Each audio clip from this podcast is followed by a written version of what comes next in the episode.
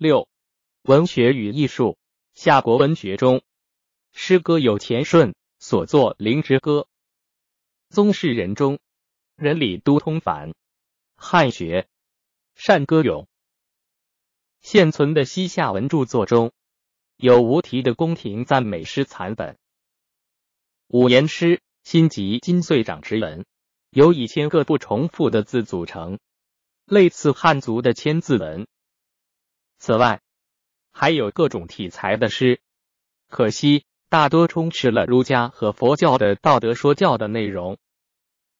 西夏运输和表很多，说明写诗的人不少，需要借此参考。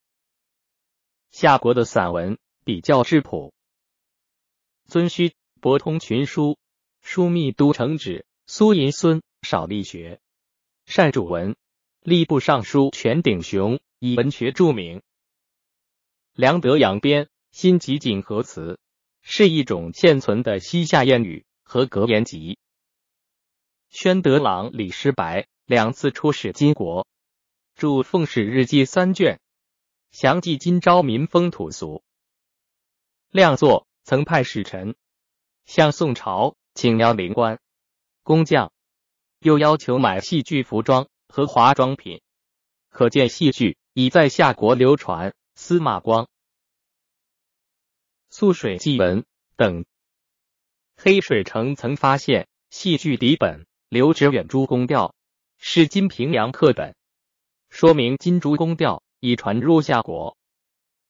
西夏的乐器有鼓、琵琶、笛、箜篌等。唐僖宗时，赐拓跋思恭鼓吹全部，得名陈颂。律度声音，遵依宋制。元昊反对唐宋的入节梵音，大概是采用党项本族的音乐。仁孝时，十月官李元儒采汉族乐书，参照夏国制度，增修西律，赐名鼎新。夏政府中还有藩汉乐人院的专门机构。蒙古灭夏后。即征用西夏旧乐，黑水城出土物中有西夏乐器和乐舞形象，说明西夏人民是能歌善舞的。绘画，夏国也有一定成就。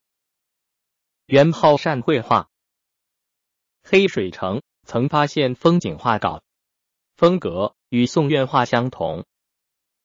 西夏王陵出土石刻盘龙柱。西夏王陵出土竹雕，西夏在与各族交流中创造了自己的文化。吐蕃、回鹘等各族人民也通过西夏加强了同各兄弟民族的文化联系。